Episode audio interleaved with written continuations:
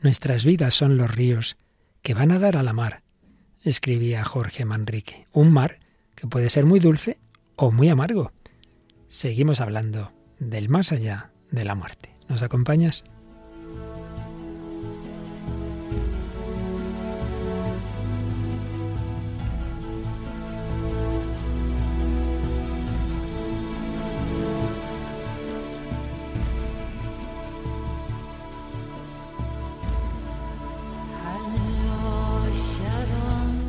El hombre de hoy y Dios, con el padre Luis Fernando de Prada. Un cordialísimo saludo, muy querida familia de Radio María. Bienvenidos a esta nueva edición del Hombre de hoy y Dios, terminando este bloque. Ya nos quedan pocos días, si Dios quiere, aunque toda la vida tenemos que pensar en estas realidades, porque todos somos peregrinos, porque todos vamos hacia la vida eterna.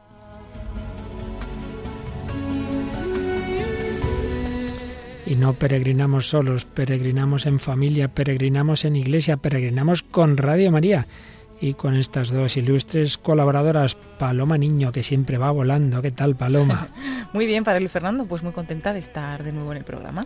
Y tenemos hoy también a Mónica del Álamo. Hola, Mónica. Hola, padre que además viene de un santuario mariano hace poquito, ¿verdad? Sí, de Covadonga, que me ha encantado. ¡Hala, hala! No está mal el Paloma Covadonga. has estado, he estado, he estado, pero ya hace mucho tiempo, o sea que tengo que volver. Yo estuve hace mucho y hace menos mucho, así que también habrá que volver.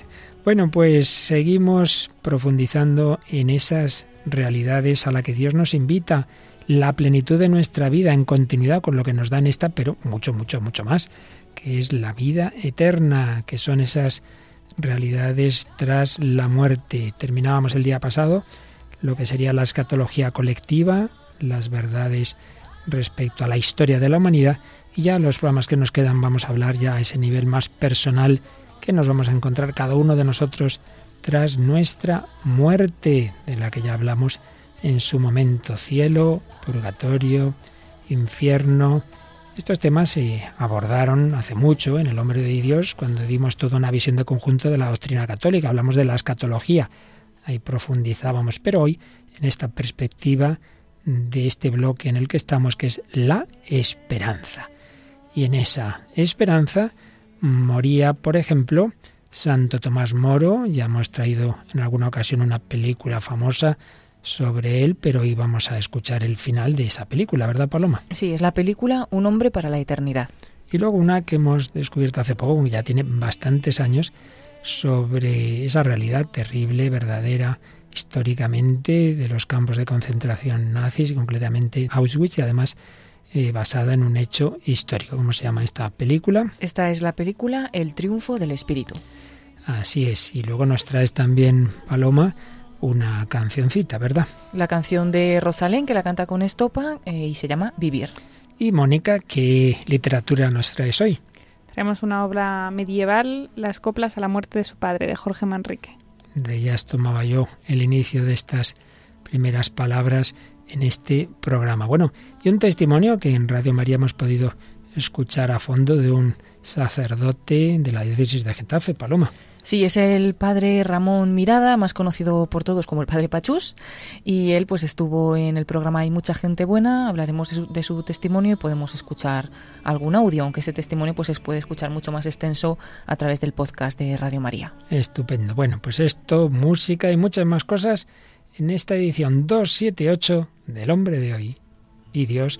Pero antes de entrar en ella, Paloma, ¿tienes por ahí algún mensajito, algún alguna comunicación en nuestras redes sociales? Sí, pues esta vez nos hemos ido hasta los mensajes directos que nos podéis enviar a través de la página de Facebook y aquí nos ha escrito José María Lacarruba que nos dice que muchísimas gracias por el programa porque le encanta, lo escucha, pero lamentablemente no lo escucha todo lo que quisiera porque en su ciudad, desde donde nos escribe, en Asunción del Paraguay, el programa se pasa, lo escuchan a las 5 de, la mañana los viernes.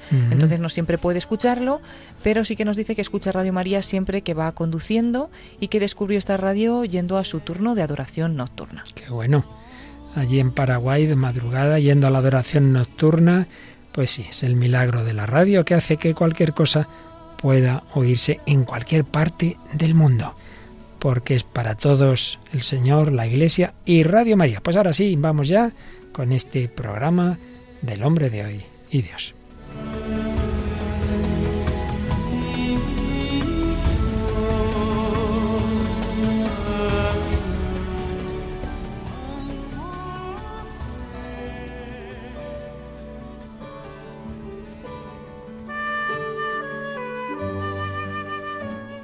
Las realidades últimas, la escatología, es el tratado, podemos decir, de lo definitivo en nuestra vida. Vimos en varios programas cómo se pasa a lo definitivo a través de la muerte. Y hemos visto que hay dos grandes posibilidades, aunque ya hablaremos también de una tercera. Pero las esenciales son que nuestra vida fracase definitivamente o que triunfe definitivamente y ese paso a una opción o la otra se da tras nuestra muerte en lo que llamamos el juicio particular. Nos encontramos con Jesucristo, que es el que juzga, es el criterio de vida o muerte, de salvación o condenación. Quien está con Él está en la vida, el que no está en la muerte. Pero entendamos esto bien, no es que sea un juicio desde fuera a ver qué me dice, sino que lo que hace el Señor es darnos la luz, mostrarnos lo que llevamos nosotros. Es como el enfermo que no ha hecho caso del tratamiento y el médico lo ausculta y ve que está mal. La, enfermedad no es culpa del médico. El médico simplemente ve lo que lleva el enfermo. Pues también nosotros somos los que podemos cerrarnos, lamentablemente, en nuestra libertad a la salvación, o quienes nos abrimos a la vida, que es Jesucristo, porque Él es el bien, la verdad, la belleza. Cristo es el Salvador nosotros podemos cerrarnos a la vida, es decir, condenarnos. Es verdad que Él tiene infinitos recursos para atraernos, para enamorarnos, pero también es verdad que Él respeta nuestra libertad, que Él deja si queremos alejarnos de Él. Si yo quiero aproximarme a lo definitivo, tengo que acercarme a Cristo. Por el contrario, el fracaso total es verse al final privado del amor de Cristo. ¿Verdad que nadie queremos que nuestra vida sea un fracaso?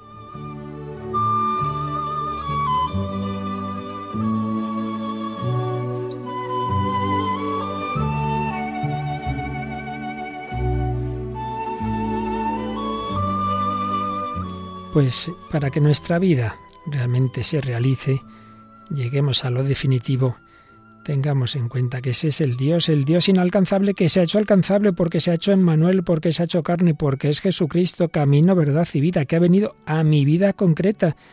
No hablamos de cosas etéreas, de una vida eterna, que saber qué es eso, que no tiene nada que ver con nuestra vida de aquí que va. Empieza aquí. Podemos aquí ya tener paz, alegría, felicidad en la limitación de este mundo, pero abiertos a la plenitud, para que mi vida no sea un fracaso. Tengo que dejar que Jesucristo la llene. Fuera de él está la muerte, la frustración, decía el gran teólogo von Baltasar. Dios es la realidad última de la criatura. Como alcanzado, es cielo. Como perdido, infierno. Como examinante, juicio. Como purificante, purgatorio. Él es aquel donde lo finito muere y por lo que lo para él, en él resucita. Mejor si en lugar de Dios ponemos la palabra Cristo y nos damos cuenta de que Cristo es la realidad última. Como alcanzado es cielo, estoy con Jesucristo. Como perdido es infierno, me he quedado lejos de Él. Como examinante es juicio, solo Él puede juzgarme. Como purificante Cristo es el fuego que me purifica, es el purgatorio. En Él resucitaremos. La escatología empieza aquí, porque decía el cardenal Newman, la gracia es la gloria en el exilio y la gloria es la gracia en casa.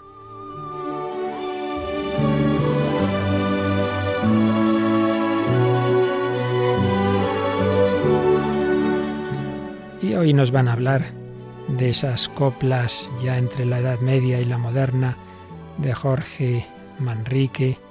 Todos las hemos oído alguna vez. Recordemos alguna de ellas y pidamos al Señor que con esa fe de aquellos hombres medievales busquemos lo realmente importante. Recuerde el alma dormida, avive el seso y despierte contemplando cómo se pasa la vida, cómo se viene la muerte tan callando, cuán presto se va el placer, cómo después de acordado da dolor, cómo a nuestro parecer cualquier tiempo pasado fue mejor. Nuestras vidas son los ríos que van a dar a la mar, que es el morir. Allí van los señoríos derechos a se acabar y consumir. Allí los ríos caudales, allí los otros medianos y más chicos allegados son iguales los que viven por sus manos y los ricos.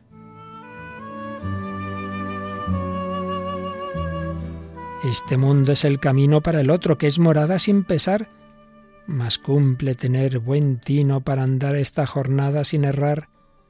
Partimos cuando nacemos, andamos mientras vivimos y llegamos al tiempo que fenecemos. Así que, cuando morimos, descansamos.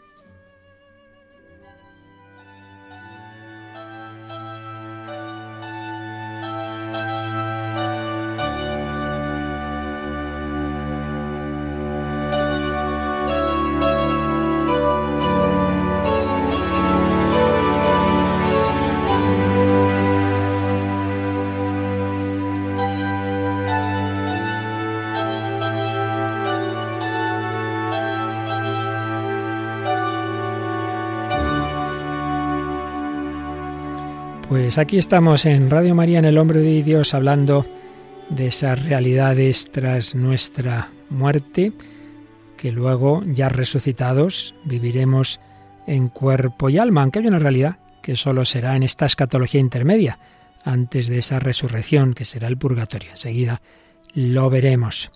Pero primero recordemos que tras la muerte, nuestra alma, pues ya tiene tres posibilidades, y así nos lo recuerda el Catecismo en su número 1022 que nos lee ahora Mónica del Álamo. Cada hombre, después de morir, recibe en su alma inmortal su retribución eterna en un juicio particular que refiere su vida a Cristo, bien a través de una purificación, bien para entrar inmediatamente en la bienaventuranza del cielo, bien para condenarse inmediatamente para siempre. Así pues, ese juicio, como veíamos antes, refiere la vida del que ha muerto a Cristo, el cual o bien le lleva ya a su contemplación, su bienaventuranza en el cielo, o bien si el hombre lo ha rechazado, eternamente queda rechazado de él, o bien Cristo lo purifica. Es lo que con una bella frase, un bello verso, podemos decir, o un dicho de luz y amor, decía San Juan de la Cruz, que también cita el catecismo. A la tarde te examinarán en el amor. A la tarde, al caer la tarde de tu vida, serás examinado en el amor. Y es que, como comentábamos, no es que sea un examen que depende de a ver si el profesor es más o menos benévolo, sino que depende fundamentalmente de nosotros, porque Él es la vida. Si nos fiamos de Cristo, pues no hay ver ningún problema. Si nos abrimos a Él, si nos dejamos salvar, sí, es verdad, todos estamos enfermos, todos somos pecadores, pero también es verdad que Él ha venido no por los justos, sino por los pecadores, que no ha venido a por los sanos, sino por los enfermos, sí, pero si uno no va al médico, si uno no se deja curar por el médico, se muere por rechazar al médico, al Salvador, que es Jesucristo. El hombre está hecho para la comunión, la comunión con Dios y la comunión con los demás, pero tiene el peligro de encerrarse por completo en sí mismo. Y es lo que eh, aparece en esa parábola que llamamos de Pulón y Lázaro, eh, que nos dice San Lucas en el capítulo 16 de su Evangelio. Nos lo lee Paloma Niño. Había un hombre rico que vestía púrpura y lino finísimo, a la vez que banqueteaba cada día espléndidamente. En cambio, un pobre, por nombre Lázaro, estaba tendido junto al vestíbulo del rico, cubierto de llagas y deseando hartarse de lo que caía de la mesa del rico. Más aún, incluso los perros, cuando llegaban, le lamían las llagas. El caso fue que murió el pobre y fue llevado por los ángeles al regazo de Abraham. Murió también el rico y fue sepultado. Y en la morada de los muertos, al levantar sus ojos, cuando estaba entre tormentos, vio de lejos a Abraham y a Lázaro en su regazo. Y dijo a gritos, Padre Abraham, ten compasión de mí, y envía a Lázaro para que me moje la punta de su dedo en agua y refresque mi lengua, porque sufro terriblemente en este fuego. Pero Abraham dijo, Hijo, recuerda que recibiste tus bienes en vida, y lo mismo Lázaro los males. Ahora, en cambio, él está aquí siendo consolado, mientras que tú sufres terriblemente. Y a todo esto, entre nosotros y vosotros, se extiende un abismo inmenso, para que los que quieran pasar de aquí a vosotros no puedan, ni de ahí puedan atravesar hacia nosotros. Pero él dijo, Entonces, Padre, te ruego que lo envíes a la casa de mi padre, pues tengo cinco hermanos, para que les avise en serio, a fin de que no vengan ellos también a este lugar de tormento. Dice Abraham, tienen a Moisés y a los profetas, que los escuchen. Pero él dijo, No, padre Abraham, pero si por casualidad va a ellos alguno desde la región de los muertos, se arrepentirán. Y él dijo, Si realmente a Moisés y a los profetas no los escuchan, no se convencerán ni aunque resucite alguno de entre los muertos. Tremenda parábola de Jesús que no recuerda mucho a lo que Benedicto XVI en su encíclica sobre la esperanza Espesalvi citaba de Platón, un texto que ya vimos en un programa anterior, pero que viene ahora muy a cuento, cuando Platón, ese filósofo griego que no había conocido la revelación cristiana, sin embargo intuía cosas que están en esa revelación, cuando dice que al final las almas estarán desnudas ante el juez.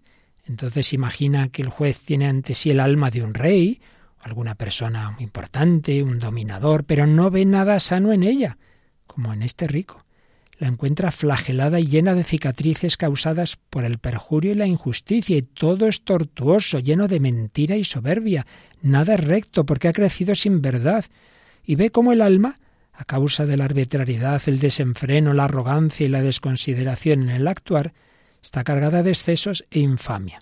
Ante semejante espectáculo la manda enseguida a la cárcel, donde padecerá los castigos merecidos. Pero a veces ve ante sí un alma diferente, una que ha transcurrido una vida piadosa y sincera, se complace y la manda a la isla de los bienaventurados.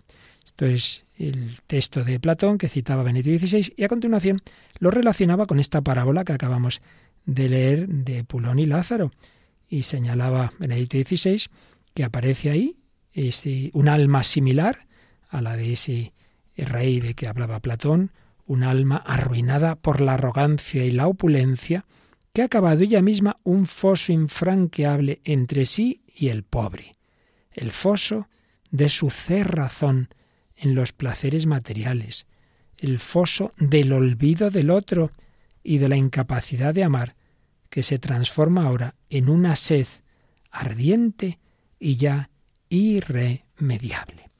Pues bien, ya en el judaísmo antiguo y desde luego en el cristianismo, pues se veía que según la respuesta del hombre, esa llamada a la comunión, a la comunión con Dios, a la comunión con los demás, esa llamada a vivir en el amor, hemos sido creados a imagen y semejanza de Dios, que es amor. Si el hombre vive conforme a esa imagen y semejanza, se abre en amor, se deja amar y ama a Dios y al prójimo, si por el contrario se encierra en sí misma, se hace Dios de sí mismo, se autoidolatra, por así decir, pues entonces se rompe, digamos, su vida, es la frustración, es el fracaso de su vida. Por eso, decía Benedicto XVI en Espesalvi 45, que esas opciones que va haciendo el hombre, esa opción llega al final a hacerse definitiva con la muerte. Esta vida suya está ante el juez. Su opción, que se ha fraguado en el transcurso de toda la vida, puede tener distintas formas. Puede haber personas que han destruido totalmente en sí mismas el deseo de la verdad y la disponibilidad para el amor. Personas en las que todo se ha convertido en mentira. Personas que han vivido para el odio y que han pisoteado en ellas mismas el amor. Esta es una perspectiva terrible, pero en algunos casos de nuestra propia historia podemos distinguir con horror figuras de este tipo. En semejantes individuos no habría ya nada remediable y la destrucción del bien sería irrevocable. Esto es lo que se indica con la palabra infierno. Por el contrario, puede haber personas purísimas que se han dejado impregnar completamente de Dios y por consiguiente están totalmente abiertas al prójimo. personas cuya comunión con Dios orienta ya desde ahora todo su ser y cuyo caminar hacia Dios les lleva solo a culminar lo que ya son. Y finalmente, en la tercera posibilidad, que según Benito XVI probablemente es la que se dé en gran parte de los hombres, en la mayoría. Esto él mismo lo, lo da como una opinión, no como doctrina de fe, por supuesto. Decía, en gran parte de los hombres, eso podemos suponer, queda en lo más profundo de su ser una última apertura interior a la verdad, al amor, a Dios. Pero las opciones concretas de la vida, esta apertura se ha empañado con nuevos compromisos con el mal. Hay mucha suciedad que recubre la pureza, de la que sin embargo queda la sed, y que a pesar de todo rebrota una vez más desde el fondo de la inmundicia y está presente en el alma. Y entonces nos va a hablar ahí del purgatorio, del que luego también nosotros vamos a hablar. Pero antes de seguir, Paloma, yo creo que nos viene bien un poquito de música. La música siempre expresa los deseos del corazón humano, nos hablan también de la responsabilidad de nuestros actos. Bueno, ¿qué canción nos traes? Pues hoy traemos la canción que se llama Vivir, es de Rosalén y la canta con Estopa. Bueno, primero por introducir un poco, decir que Rosalén es nacida en Albacete en 1986, cantautora y sobre todo pues también está como muy comprometida con, con todo tipo de fenómenos sociales, eh, también en la canción que vamos a escuchar hoy. Y bueno, pues eh, me ha, me ha, asombrado también leer que ya empezó cantando en, en una iglesia, ¿no? En la iglesia de Fátima de Albacete y también en su colegio, en el Colegio Santo Ángel de la Guarda y, en una rondalla pues de barrio, de, de, ese mismo barrio de Fátima en Albacete. Y estudió psicología y esto le ayudó también para plasmar la canción de Vivir, porque esta canción fue la canción oficial de la Gala contra el Cáncer de Mama por ellas, que organiza Cadena 100, y en el año 2017. Ella lo que hizo fue pedir a los pacientes, a las mujeres que estaban sufriendo un cáncer parecido, pues que le escribieran una carta contándole lo que quisieran. Dice, fui con ellas a terapia y saqué de nuevo los apuntes de psicología. Me he encerrado unos días entre sus vivencias y me he intentado poner en su piel. Parecen saber mejor que nadie qué es vivir.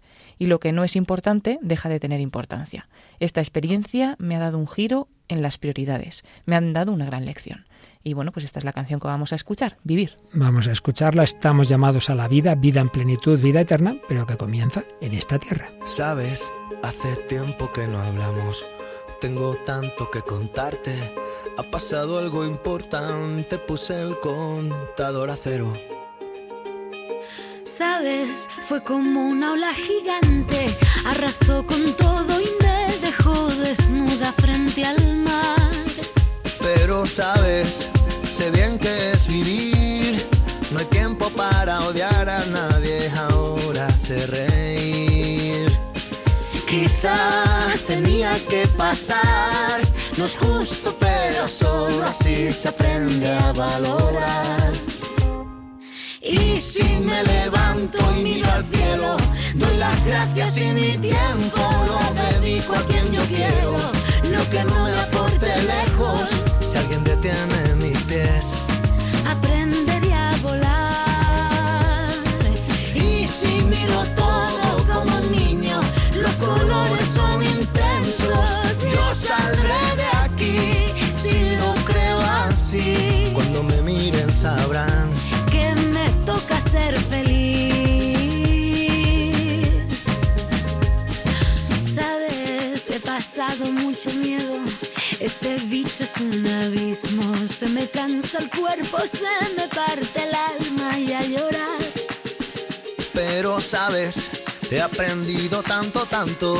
Esta vida me ofreció una nueva oportunidad. Y ahora sabes, sé bien que es vivir. No hay tiempo para odiar a nadie, ahora sé reír. Quizá tenía que pasar. No es justo, pero solo así se aprende a valorar.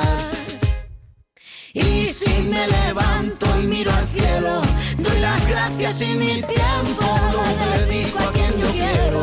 Lo que no me aporte lejos, si alguien detiene mis pies, aprendería a volar. Y si miro todo como un niño, los colores son intensos.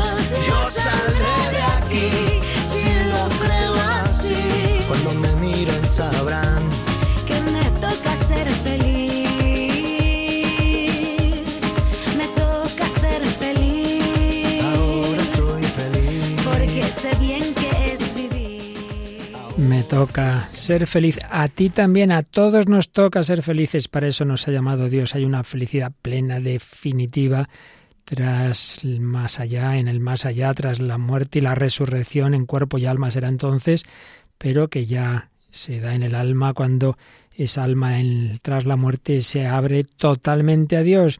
Si todavía no está del todo purificada, hay que purificarla, prepararla para ese encuentro con Él purgatorio, pero si se cierra en sí mismo, en su egoísmo, en su soberbia, si rechaza al médico, queda eternamente separada de esa su plenitud. Y eso es lo que, en el fondo, es lo esencial en nuestra vida. ¿Qué va a pasar con mi vida? Es lo que eh, siempre se ha vivido con la fe sencilla de decir lo importante es la salvación. Me salvaré, me condenaré. Es lo que el hombre creyente se ha dado cuenta que era lo importante, lo único importante, lo decisivo, todo lo demás pasa. Y eso es, Mónica, lo que tenía muy claro y sobre todo cuando experimentó la muerte de su padre, Jorge Manrique, ¿no es así? Sí, además eh, pensaba que tiene mucho que ver con la canción, porque cuando uno se encuentra frente a la realidad de la muerte, parece como que aprende a vivir un poco, ¿no? O aprende por lo menos a poner las cosas en su sitio.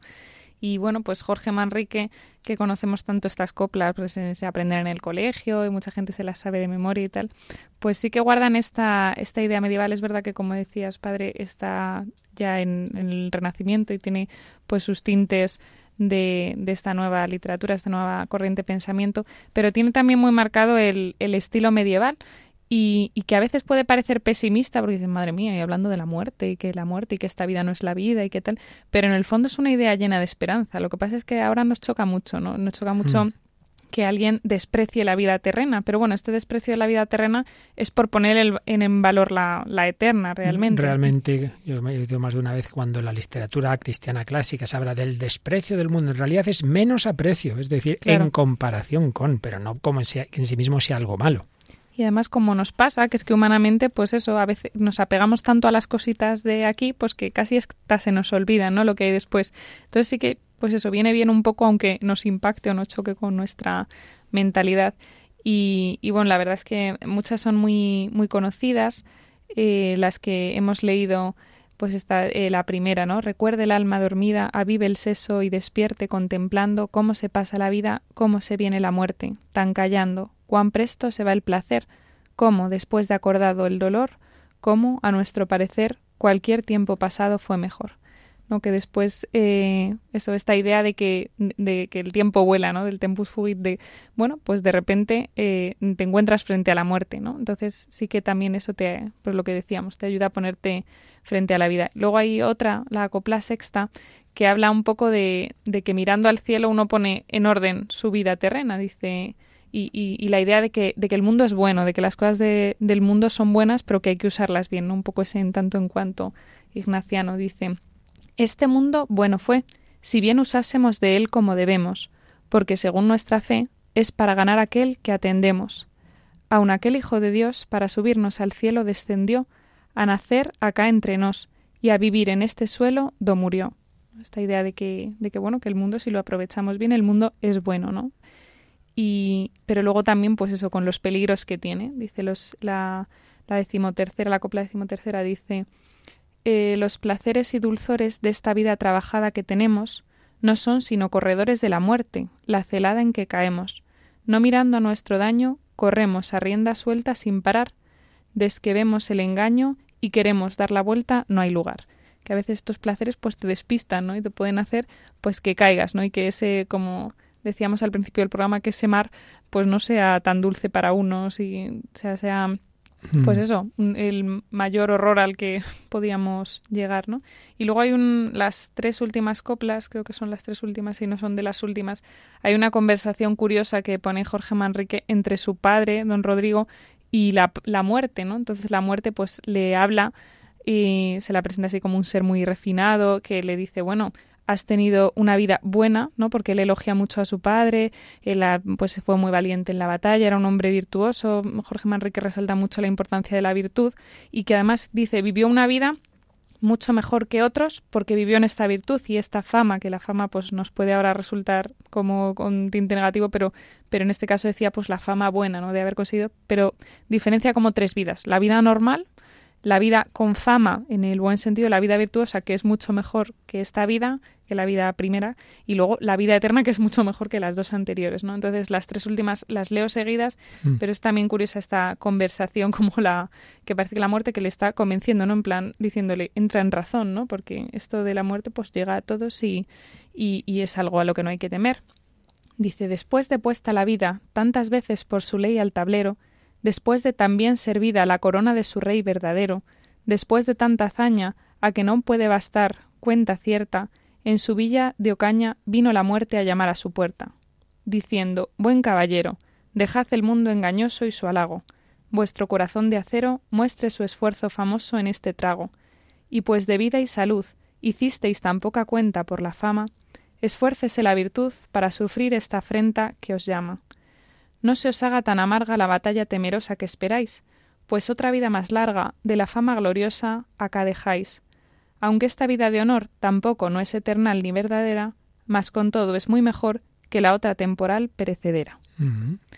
Y bueno, eh, la verdad es que no tiene desperdicio. Podríamos enumerar muchas para tratar, pues, este desprecio del mundo, de la vanidad, esta idea de, pues, eso de, de que la, la muerte iguala a todo el mundo tiene una de las coplas, bueno, varias de las coplas en las que se pregunta, ¿no? Que dónde están, pues, esos reyes, dónde están los papas, dónde están y, y pues eso, pues las riquezas y demás, al final la muerte nos llega a todos, nos iguala a todos, da igual lo que seas, que, que acaba llegando, bueno, tiene como muchos temas así importantes, pero yo creo que con esto es así como que recoge lo principal que estamos tratando. La muerte nos llega a todos y precisamente vamos a escuchar el final de esa famosa película eh, sobre Santo Tomás Moro, un hombre para la eternidad, justamente el momento en que lo van a matar y luego una voz en off que nos habla de las muertes de aquellos que precisamente estuvieron detrás de su muerte, ¿verdad, Paloma?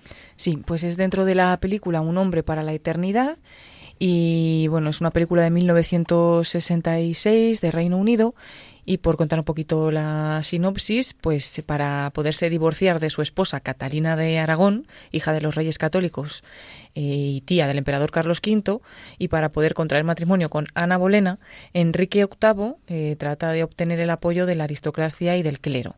Entonces, eh, Tomás Moro, uno de los más notables humanistas europeos, ferviente católico, hombre también de confianza del monarca, está en una encrucijada. Debe actuar de acuerdo con su conciencia, arriesgándose pues a ser tachado de traidor y ejecutado, o debe ceder ante un rey que no tiene ningún reparo en adaptar la ley a sus necesidades y a sus gustos.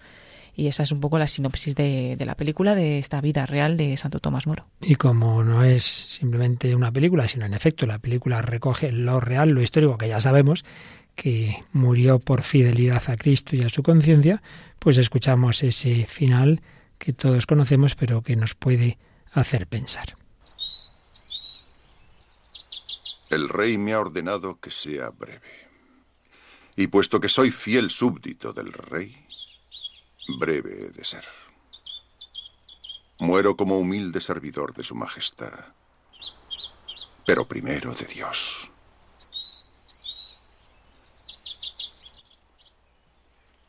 Os perdono de corazón. No temáis, cumplid vuestro trabajo. Me enviáis junto a Dios.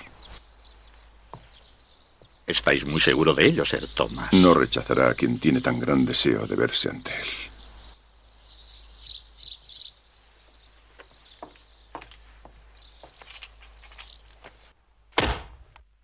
La cabeza de Thomas Moro fue clavada en una pica junto a la puerta de los traidores y allí permaneció un mes. Luego su hija Margaret la retiró y la conservó hasta su muerte. Cromwell fue degollado por alta traición cinco años después de Moro. El arzobispo murió en la hoguera.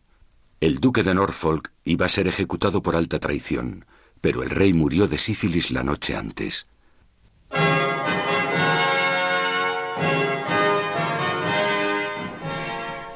Bueno, menudo final, ¿eh? ¿Qué os ha parecido?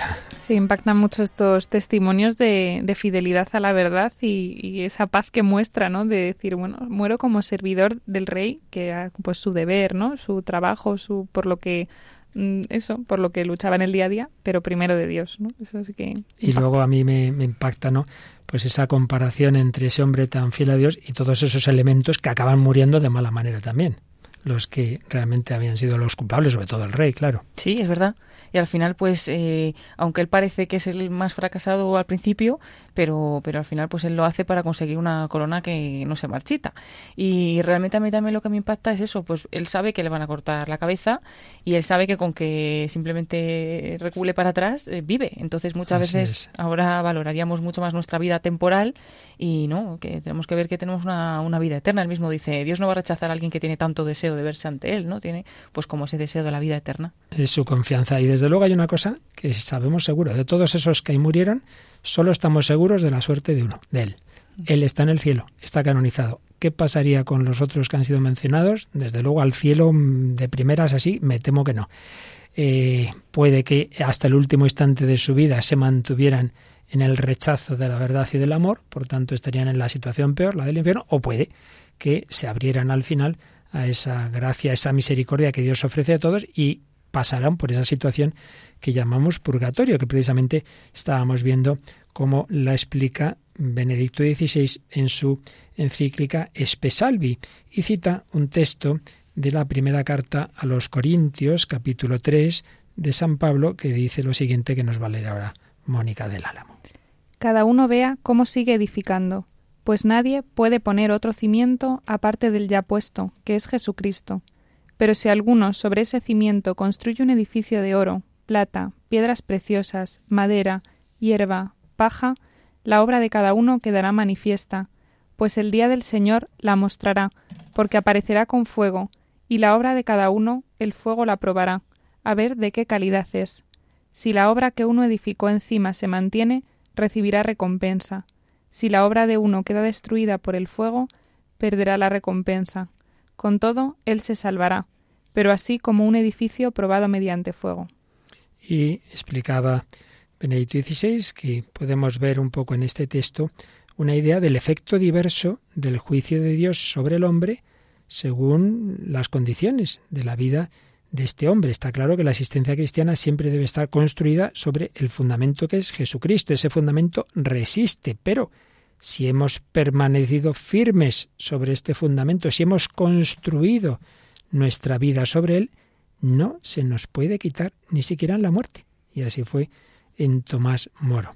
Pero puede ocurrir que luego no nos basemos plenamente en ese fundamento o que dejemos que haya otras cosas que van estropeando nuestra vida. En cualquier caso, señalaba Benito XVI, la salvación de los hombres puede tener diversas formas.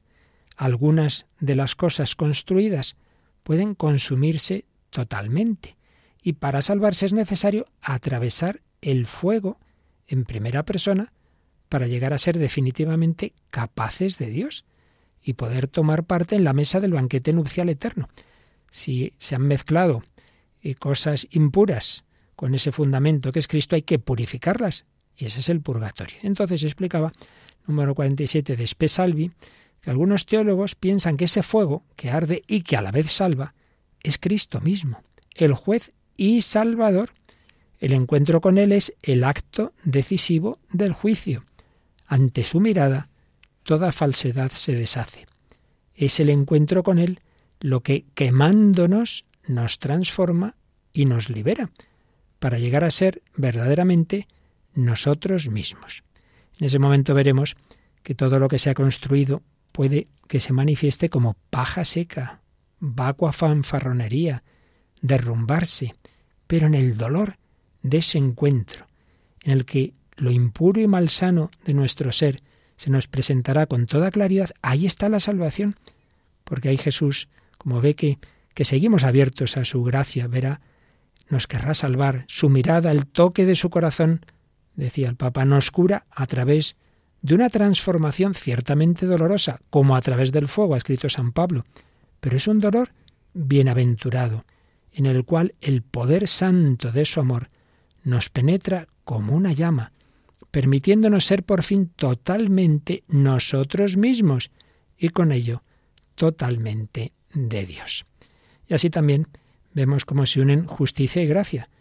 Lo que hayamos hecho en la vida no es irrelevante, no, no es que da igual que uno se arrepiente al final y aunque haya sido un sinvergüenza, pues al final va a, tener, va a estar igual que, la Madre Teresa. No, no, nuestro modo de vivir no es irrelevante, pero nuestra inmundicia no nos ensucia eternamente si permanecemos orientados hacia Cristo, hacia la verdad y el amor. Nuestra suciedad es quemada en la pasión de Cristo. Y en ese momento del juicio experimentamos y acogemos ese predominio de su amor sobre todo el mal en el mundo y en nosotros. El dolor del amor se convierte en nuestra salvación y nuestra alegría. Está claro, decía también, que no podemos medir con medidas de este mundo ese purgatorio, pues cómo será, cuánto durará.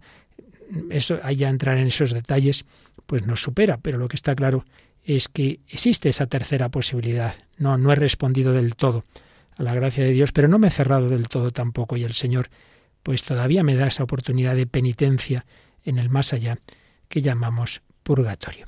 Claro, mucho mejor si eso se produce cuanto antes en nuestra vida. Y esto es lo que nos trae hoy Paloma de un joven que iba por muy mal camino y el Señor tocó su corazón y hoy día es un sacerdote. Así que háblanos, Paloma, de este sacerdote que nos traes hoy de testimonio. Bueno, pues vamos a hablar del padre Ramón Mirada. Él es más conocido por todos como el padre Pachús, así se le conoce, y ahora mismo pues lleva ya siete años de sacerdote y está en la parroquia de la Inmaculada Concepción de Alcorcón, en Madrid. Pero bueno, pues su vida sí que fue bastante complicada. Eh, primero, pues él, cuenta que sus problemas empezaron desde muy pequeño porque tenía tres hermanos, pero en vez de verlos como un don para él, pues para él eran como una desgracia, porque a él los veía, a ellos los veía inteligentes, buenos deportistas, sociables, con muchos amigos, y, él se sentía pues inferior a ellos, él veía que no tenía ninguna de esas cualidades que tenían sus hermanos, y bueno, pues empezó a no aceptarse, ¿no? A no aceptar su historia, y eso le llevó a aislarse. Tenía pocos amigos, eh, luego pasó un poquito el tiempo, llegó un niño al, al, colegio con también muchos problemas familiares y él se aprovechó de este niño. Luego esa, eso que hizo le hizo encerrarse aún más en sí mismo.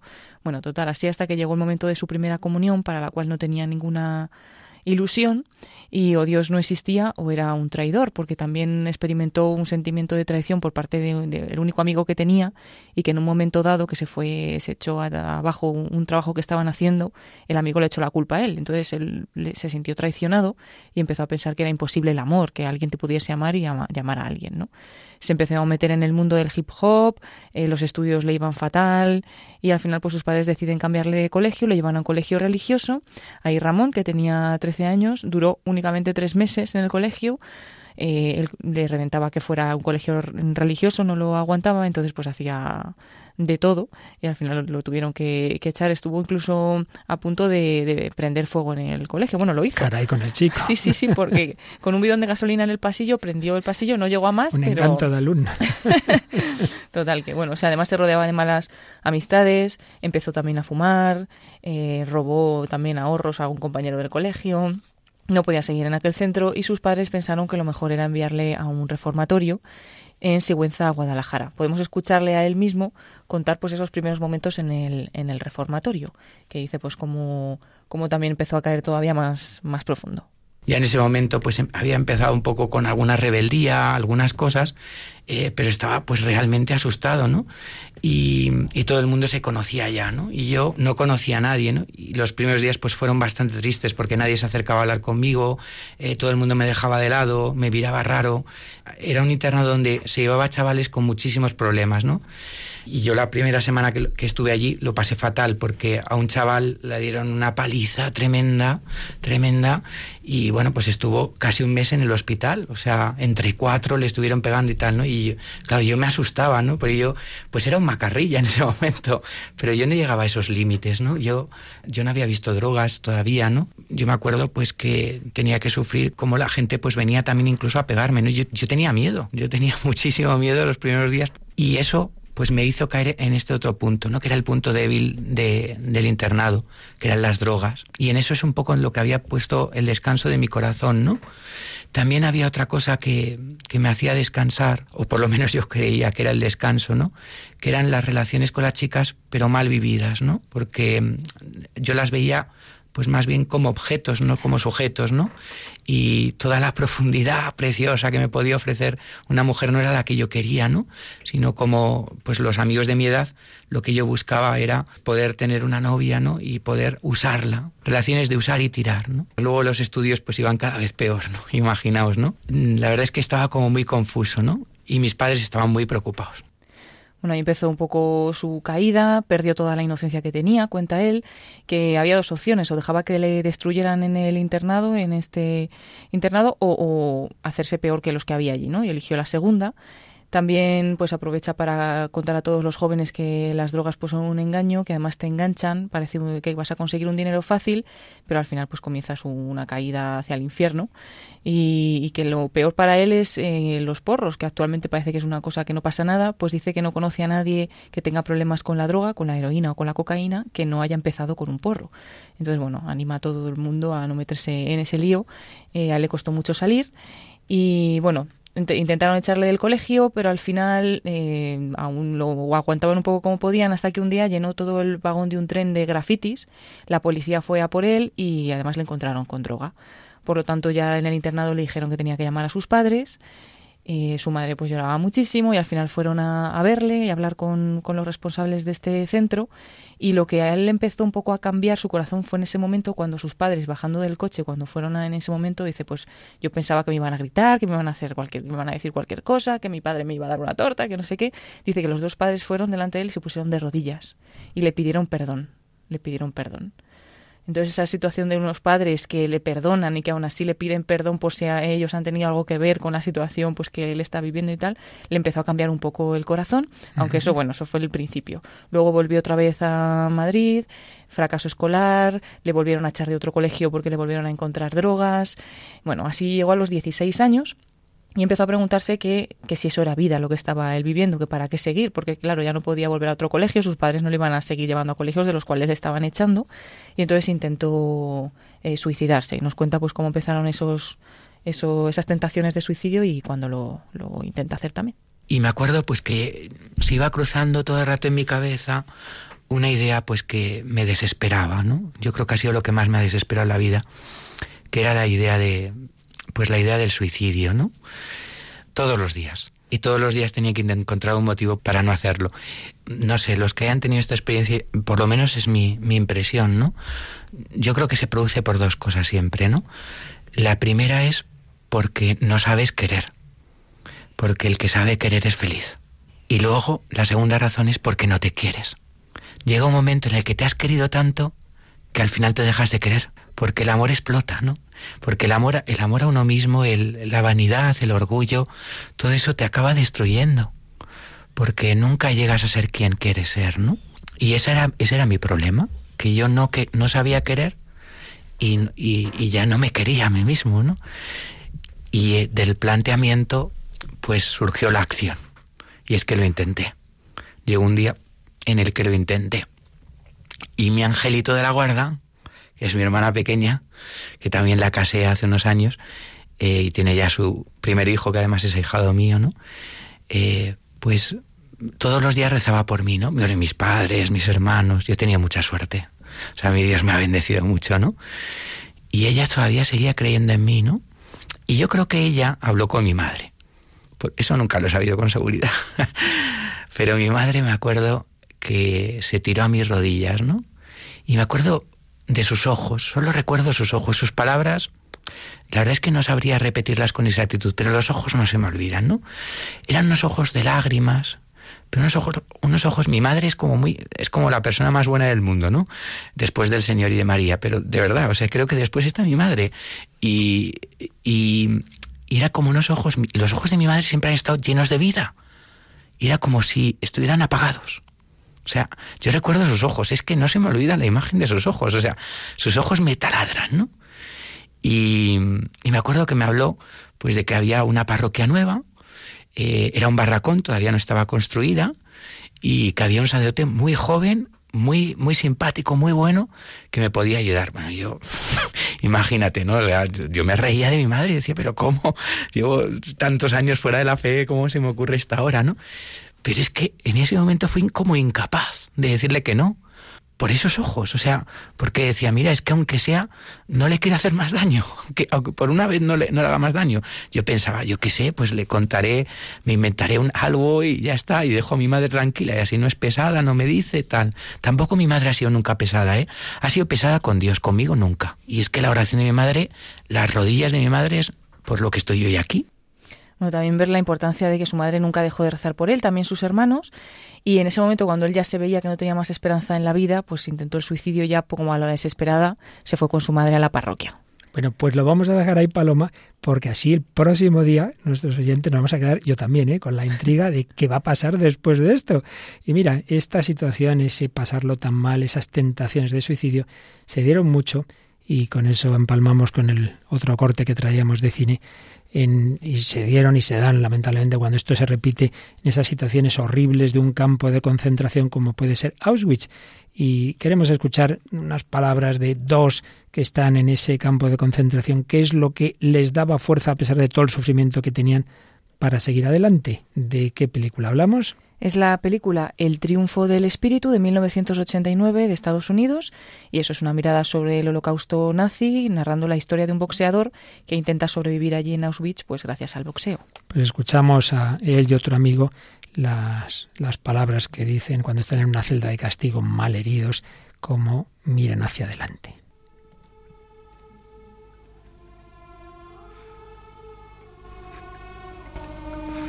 No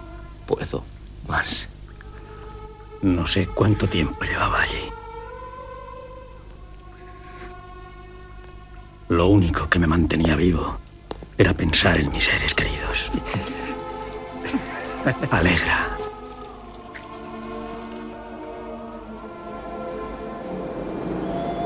Papá.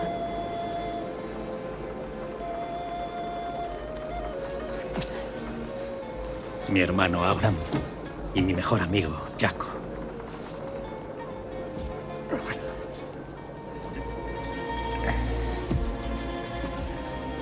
No perdía la esperanza por el amor, por el recuerdo, por la esperanza de volverse a encontrar.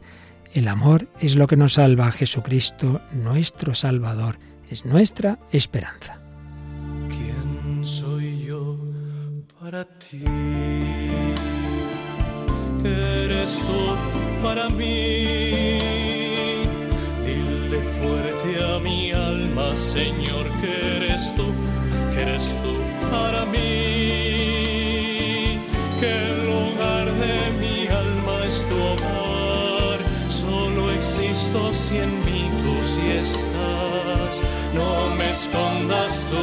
Tu rostro, Señor, y mí.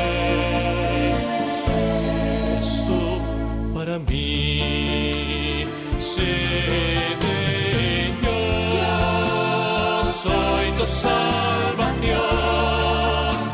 Yo soy tu salvación.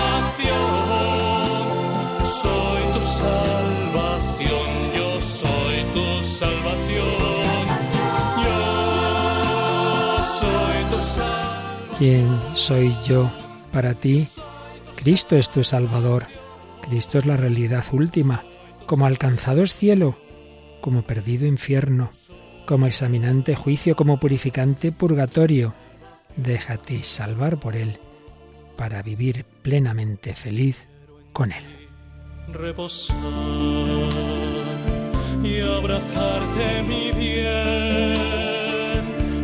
Necesito escuchar de tu voz y saber que eres tú para mí mis oídos abiertos están, pero en ruinas mi alma hallarás.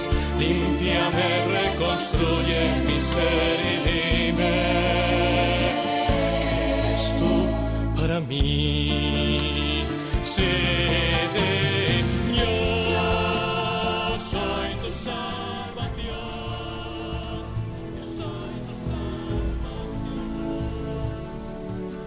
Cristo es nuestro Salvador, solo Él puede llevarnos a la plenitud de nuestra vida, ser nuestra esperanza, confiemos en Él, pongamos de nuestra parte, abrámonos a su gracia, dejémonos purificar en esta vida. Y si hace falta en esa recuperación de septiembre que puede llegar a ser esa obra de su misericordia que es el purgatorio. Bueno, pues así terminamos este programa sobre esas realidades. Seguiremos hablando un poco más del purgatorio y finalmente ya lo último, como no podía ser de otra forma, en que este larguísimo recorrido del hombre de hoy y Dios por la actitud y virtud de la esperanza desembocará en el cielo.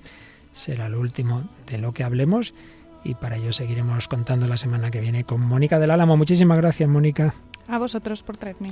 Y a Paloma Niño, que nos recuerda dos cositas. Una, que agradecemos esos comentarios, como el que nos leías al principio en Facebook o a través del correo electrónico. Sí, que bueno, es muy sencillo, como el nombre del programa, el hombre de hoy y Dios, arroba radiomaria.es para cosas más extensas y también a través de la página de Facebook, buscándolo igualmente, el hombre de hoy y Dios, y ahí nos encontráis. También podéis encontrar los programas anteriores en el podcast de Radio María, en la misma página web o pidiéndolos eh, a través del teléfono o de la misma página web todos los programas anteriores recopilados en muchos DVDs. Pero también recordamos que en unos minutitos enseguida eh, llega la buena música para también llevarnos a Dios. Con el programa En Clave de Dios que dirige Germán García Tomás.